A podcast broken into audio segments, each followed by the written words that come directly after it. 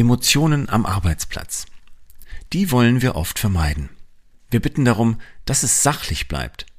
Dabei sind Stimmungen und Gefühle ganz normale körperliche Reaktionen, die zu uns Menschen dazugehören. Und sie sind Kommunikationsmittel, sie sollen uns etwas sagen. Deshalb geht es gar nicht um die Vermeidung, sondern um einen konstruktiveren Umgang damit.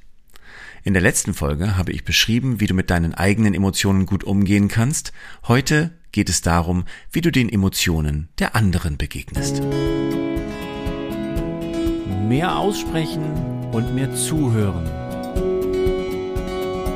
Der Podcast für mehr Verständnis zwischen Menschen am Arbeitsplatz.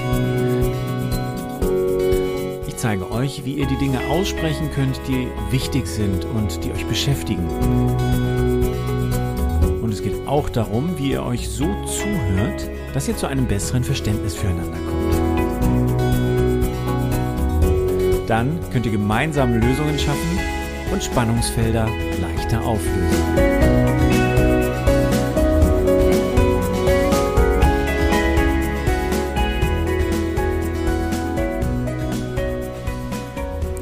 In der letzten Folge habe ich erklärt, wie der Körper mit Emotionen reagiert, um uns Signale zu schicken. Hauptsächlich Signale, die zeigen sollen, ob etwas gut oder schlecht für uns ist. Traditionell erlauben wir den Emotionen allerdings keinen Platz bei der Arbeit. Dabei klammern wir vor allem die Emotionen aus, die wir als negativ bewerten. Wut, Trauer, Angst, Unsicherheit, Verletzungen. Hingegen sind Freude und Begeisterung oft akzeptierter doch auch Sätze wie es geht ja bei der Arbeit nicht nur darum, Spaß zu haben, habe ich schon oft in Workshops und in Teams gehört. Damit senden wir uns und anderen die Botschaft, unsere Gefühle und Reaktionen seien nicht legitim. Wenn ich meine eigenen Emotionen unterdrücke, führt das auf Dauer zu Unwohlsein und kann sogar zu Krankheiten führen. Wenn ich die Gefühle der anderen unterdrücke, führt das zu einer belasteten Beziehung und sie wirken im Untergrund weiter gegen unsere gute Zusammenarbeit. Wie kannst du nun die Emotionen deines Gegenübers ernst nehmen und ihnen Gehör geben? Stell dir vor, du machst einen Vorschlag, stellst eine Frage oder schilderst einfach nur eine Situation. Dein Gegenüber reagiert darauf offensichtlich emotional. Zum Beispiel ist er verärgert, frustriert oder besorgt. Dann kannst du auf diese Reaktion ganzheitlich eingehen. Als erstes ist es natürlich wichtig, dass du dich von der Reaktion nicht triggern lässt. Das ist oft schon der schwerste der Schritte. Wenn jemand wütend oder frustriert reagiert, passiert es uns selbst schnell, dass wir uns zum Beispiel persönlich abgelehnt fühlen, dass wir die Reaktion als illoyal empfinden und unsererseits verärgert sind. Oder dass es uns nervt, dass jetzt eine emotionale Welle aufkommt. Hierfür ist es wichtig, dass du die emotionale Reaktion bei deinem Gegenüber lässt tritt in Gedanken einen Schritt zurück und frage dich zum Beispiel, ob dich die Reaktion wirklich überrascht oder wer jetzt wirklich das Problem hat. Finde einen Weg, dich gut vom Empfinden deines Gegenübers abzugrenzen. Im zweiten Schritt lenkst du deine Aufmerksamkeit weg von den Worten der Person und achtest auf ihre Emotion. Unsere Gesprächspartner reden in dem Moment noch von Argumenten und Sachverhalten, doch da liegt gar nicht die eigentliche Botschaft. Die eigentliche Botschaft ist die Emotion. Wir blicken nur auf die Stimmung des Gegenüber und ordnen sie ein. Ich arbeite gerne mit dem Kommunikationsquadrat und auch wenn das ein Modell ist, was schon über 40 Jahre auf dem Buckel hat, macht es das nochmal sehr klar, was wir hier meinen. Sprich, der Gesprächspartner regt sich auf. Seine Worte finden noch komplett auf der Sachebene, vielleicht auch auf der Appellebene statt, dass er sagt, was er gerne möchte, viel weniger aber, sondern eigentlich redet darüber, was nicht passieren sollte, was passiert ist.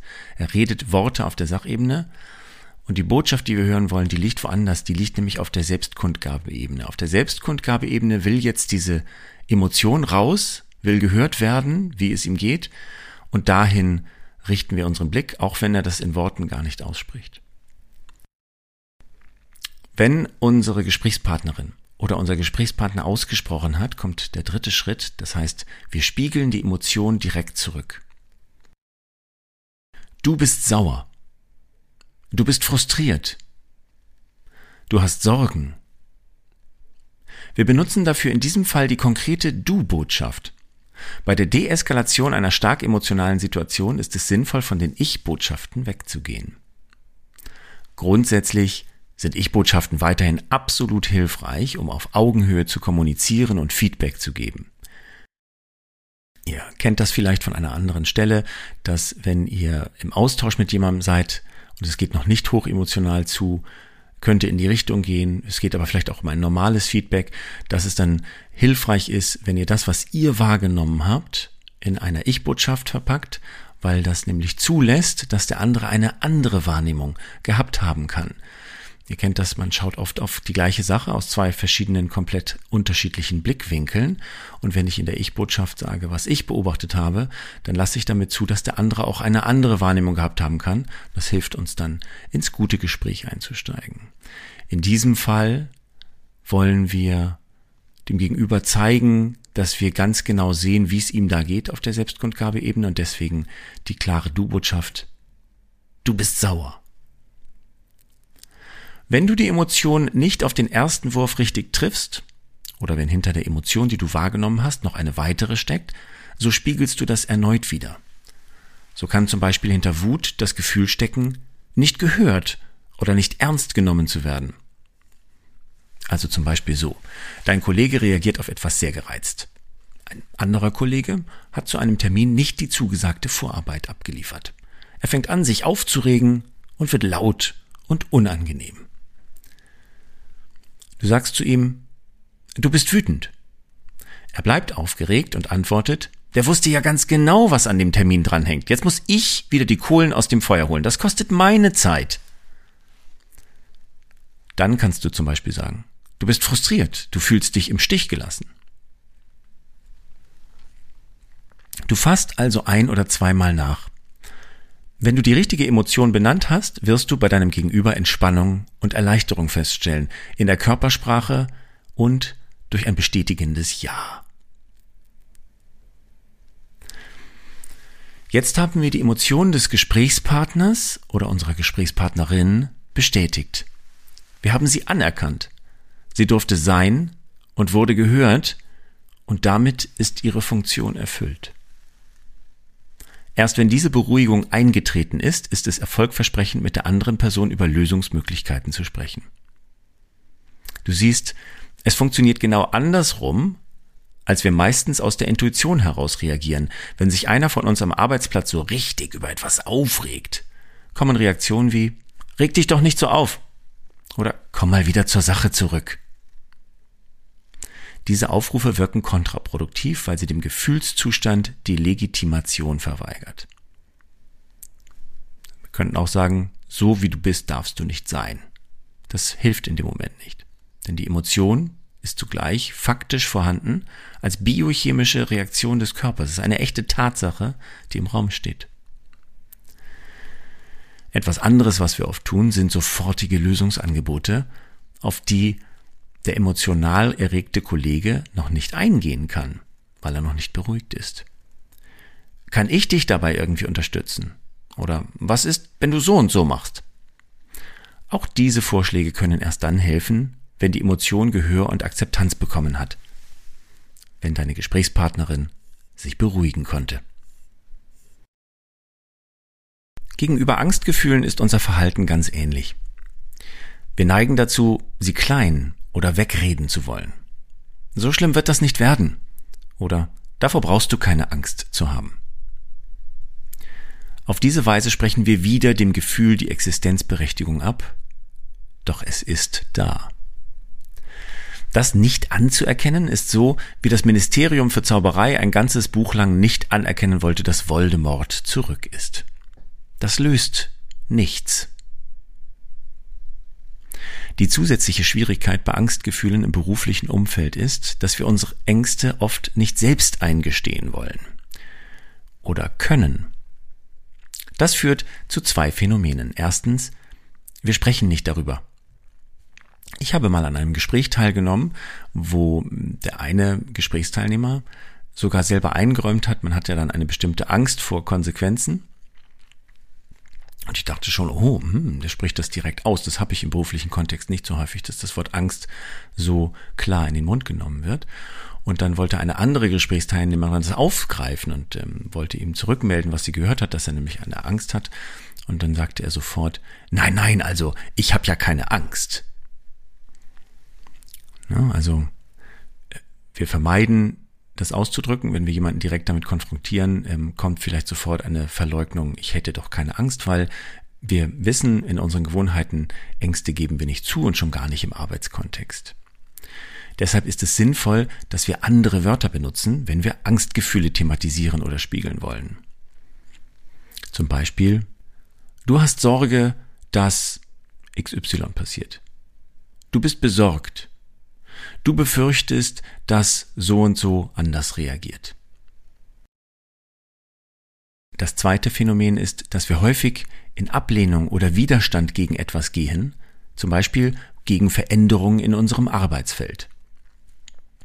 Dahinter können bestimmte Ängste stecken, die wir nicht aussprechen, weil wir uns ihrer selbst nicht mal bewusst sind. Deshalb ist es sinnvoll, dass wir Widerstände, auch wenn sie nicht emotional vorgebracht werden, ebenfalls ernst nehmen und anerkennen, dass sie da sind. Es hilft uns in der Regel überhaupt nicht oder zumindest nicht nachhaltig gegen den Widerstand anzuargumentieren oder ihn mit Machtentscheidungen unterdrücken zu wollen. Im Change Management sprechen wir meist davon, mit dem Widerstand zu gehen und nicht gegen den Widerstand an. Denn Blockaden und Zurückhaltung lassen sich dann auflösen. Weil wir den Kolleginnen und Kollegen signalisieren, du bist hier wichtig. Deine Meinung hat eine Bedeutung und ich höre dir zu. Auch Ängsten und Widerständen begegnen wir also am konstruktivsten, wenn wir ihnen Aufmerksamkeit geben und sie ernsthaft zu verstehen versuchen. Das funktioniert in erster Linie über Zuhören und Nachfragen. Was befürchtest du, dass es passiert? Wie kann es deiner Meinung nach dazu kommen? Wohin wird das schlimmstenfalls führen?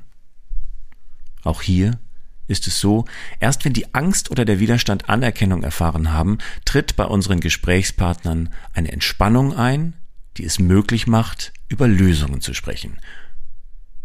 Vorher geht das nicht.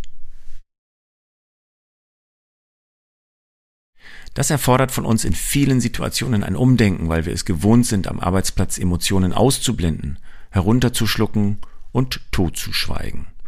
Wir haben keine Übung darin, sie konkret anzusprechen. Auch ich selber nicht. Ähm, ich übe das viel und oft und kann das vielleicht durch meinen Beruf besser, als wenn ich einen anderen Beruf ausüben würde, aber auch für mich bleibt das eine Aufgabe. Und unser Ziel ist es, die Emotionen in die Kommunikation zu integrieren, sie einbauen zu können, sie als das Kommunikationsmittel wirken zu lassen, das sie sind. Und wenn wir jemandem sagen, dass er keine Angst zu haben braucht, machen wir das sogar aus der Absicht heraus, den oder diejenige zu beruhigen, nur dass die Beruhigung genau andersherum funktioniert. Du hast Angst. Das ist okay. Erzähl mir warum und wovor.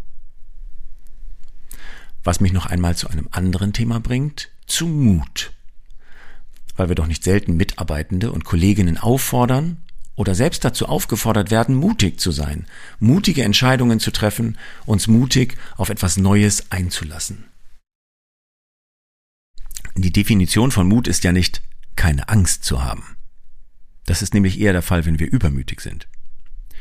Die Definition von Mut ist, etwas zu machen, obwohl man berechtigterweise Angst davor haben kann. Und es dann nämlich trotzdem zu machen, weil man es für richtig hält. Ich kann also nur mutig sein, wenn ich erkenne, dass ich Angst vor etwas habe.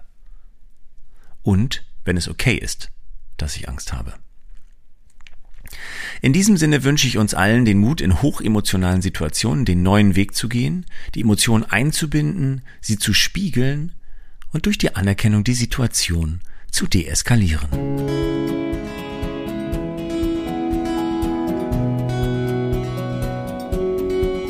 Das war mehr Aussprechen und mehr Zuhören.